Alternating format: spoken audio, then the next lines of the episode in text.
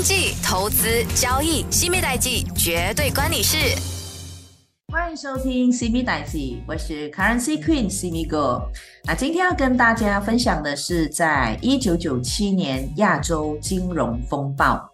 那在这金融风暴期间呢，是在一九九七年到一九九九年。那当时其实在这金融风暴之前，也就是说在这二十世纪六十年代到九十年代那段期间，亚洲的经济其实是非常快速的发展。那也相续出现了亚洲四小龙，这四小龙是韩国、台湾、香港，还有就是新加坡，以及亚洲四小虎。那四小虎就是泰国、马来西亚、菲律宾，还有印度尼西亚。那那段时期也被称之为是亚洲经济奇迹。在那个六十年代到七十年代的时候。欧美的发达国家，他们经济逐渐是转向了亚洲，那也转移了这些劳动密集型产业的一些部分的的这些产业。那这亚洲四小龙，他们也就迎来了快速的发展的一个阶段。后来呢，这亚洲四小龙的发展历史和经验被许多其他的亚洲国家呃所呃借鉴。到了这二十世纪的八十年至九十年代。那亚洲四小虎就从中脱颖而出了。不过，随着一场金融危机的爆发，那这亚洲经济奇迹呢，也面临了非常大的考验。当时是在一九九七年七月二号凌晨的时候，那这一呃这泰国的央行呢，它发表了重要的声明，也就是说，它要宣布放弃固定汇率，实行着浮动汇率的机制。那当天这个泰铢对美元直接暴跌了十七八仙，那这亚洲金融危机就正式拉开序幕。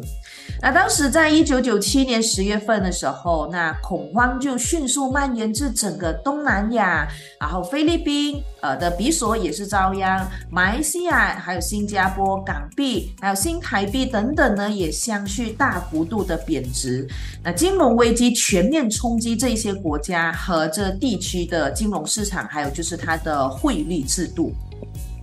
而在当时十一月份啊，金融席卷呢是整个的韩国，那企业也破产了，经济停滞，汇率也暴跌。那在当时在十一月中旬呢，那韩国的央行也被迫放弃对汇价的干预，就让韩元持续的贬值，直到十二月底。那当时的韩国外汇储备几乎是已经耗尽了，一度接近经济崩溃的边缘，最后不得不接受 IM。F 严格的呃贷款条件，才可以从中逃过这一难。那当时来到了就一九九八年，那金融危机也就持续的在发酵。印度尼西亚就成为最晚受到波及，但它受到的冲击却最为严重的国家。多年累积的财富几乎一夜间化为泡沫。那随后，这亚洲金融危机也传导至去到俄罗斯。那俄罗斯在内忧外患的情况下呢，也引发了这个呃的这个主权债务的违约。直到在一九九九年的时候，那亚洲金融危机才算是结束。那我们来看一下啊，就是当时这一九九七年到一九九九年的这个金融危机爆发的原因到底是什么？当然，这个危机爆发是可以说是冰冻三尺非一日之寒。那当然，它既也是在这个内在的因素，也有这个外部的因素所导致的。我们先来说一下这内在的因素。当这东南亚国家他们是通过出口呃拉动经济发展到一定的阶段后，那生产的成本就提高，那相互竞争形成的一个挤压，以及这些产品是没有办法及时更新，然后也导致到这些国家的竞争力是下降的。那当然，这高速的发展也变得越来越难以持续，于是以泰国为首的东南亚国家就开始转向依靠外资来维。维持经济增长，比如说放宽外资持股的比例，它为的就是要吸引更多的外资进来。那这也是普遍被认为在一九九七年亚洲金融危机爆发的主要原因。OK，怎么说呢？第一，东南亚国家的短期利率是高于这美国的短期利率的。当时泰国的隔夜利率是高达十七八仙哦。那第二就是东南亚国家，它为了消除外呃外资对汇率波动的这个疑虑，那他们想要外外资进来嘛，那他们就必须要实施固定制的汇率。啊，这这一个呢，就让了索罗斯找到了机会来沽空泰铢。啊，第三个就是开放资本账户，啊，开放资本管制，那让外资可以随意进出，货币也自由的兑换。那在金融市场对外资是完全不设任何的限制。想学习不用读万卷书，也无需行万里路，听优内容让各路专家给你一点就通。几乎我们可以看到的，就是因为这一些非常宽松的制度，就引起了这一些外资、这些金融大鳄开始盯上他们。那他们就怎么样？开始就是跟外呃跟泰国的银行借了很多很多的钱，然后去到呃就把这些钱从这个泰铢换为美元，然后开始就放风声，要呃要高空这呃泰国的股市、泰国的呃泰国的这个泰铢等等。所以你可以看到，在那个时候。呢，就引引起了这些恐慌的情况影响。那当然，这个是我们所谓的在内部因素而导致到这些外资的一些情况。那如果我们说在外部的因素的话，那其实，在东南亚国家开放资本管制之后呢，在这一九九七年亚洲金融危机之前，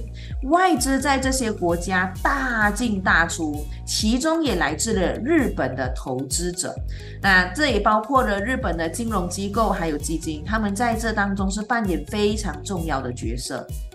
可是呢，你看哦，在一九九一年日本资产泡沫破裂后，那日本它为了要摆脱通货紧缩，它就实行了宽松的货币政策，而东南亚的国家的个利差使得可以做一个呃套利的交易。那此外呢，这个日本为了要经济呃刺激它的经济，然后鼓励日本企业贷款直接境外投资，使得日本在东南亚的投资规模是急剧的扩张。那这些。这些都为亚洲金融危机呢是创造了一个先前的一个条件的。那当时泰国持有外债中，日元就占了五十五八先。与此同时，日本还是泰国最大的外商投资，可以说是东南亚国家的资产泡沫背后都是都有着日本的资呃的这个资本的影子。啊，在这个最终导火线就一触即发了。在一九九五年，当然先是日本出现大量的坏账，那小银行破产导致到大银行陷入了麻烦，整个日本的金银行体系呢，它的系统就面临是风险性的，所以这这个影响呢，自然的间接就影响到东南亚，所以一些呃日本呢，他们可以说是为了自保，从东南亚国家撤资啊，这个撤资的动作就导致到。东南亚面临问题，因为大量的呃从这个外资流出嘛，那泰国的外汇储备就很快就耗尽了。他想要试图就勉力，就是在这个维持固定汇率，但是呢，这个国际的炒家就是金融大索罗斯他们呢，又再一次的落井下石啊，最终这个泰国汇市崩溃，然后并传至呢这股市楼市，这种好像我们讲的这个呃多米诺骨牌效应引发，而导致到一九九七年的这个亚洲金融危机出来，那。可以说，这一个金融危机给亚洲的国家和地区人民带来深远的影响。就好比如说，银行倒闭，那经济的衰退，还有民众的财富大幅的缩水，那国家的政权也因此而替换，社会秩序呢一度陷入了混乱。那当然，这一个这呃这些呃东南亚的国家在过去的时候，他们的金融体系也是呃一些问题也是值得深思。在这金融爆发危机之前呢，这些国家的银行也是存着大量的不良资产。那国家对于在这金融体系也是缺乏监管，对潜在的风险是熟视无睹的，最终就导致到自身的金融系统十分脆弱，而引发了这场危机。所以这就是让你们知道一九九七年的亚亚洲金融危机到底是怎么样形成的。好啦，今天就先聊到这，那下一期会跟你聊一聊在一九九九年的巴西货币危机。记得留守每逢星期五早上十一点的西米代记，我是 Currency Queen 西米哥，我们下周空中见。更多资讯可浏览电子书专业西米购吴诗梅，锁定西米代记，让金融分析师西米手把手带你听懂世界经济。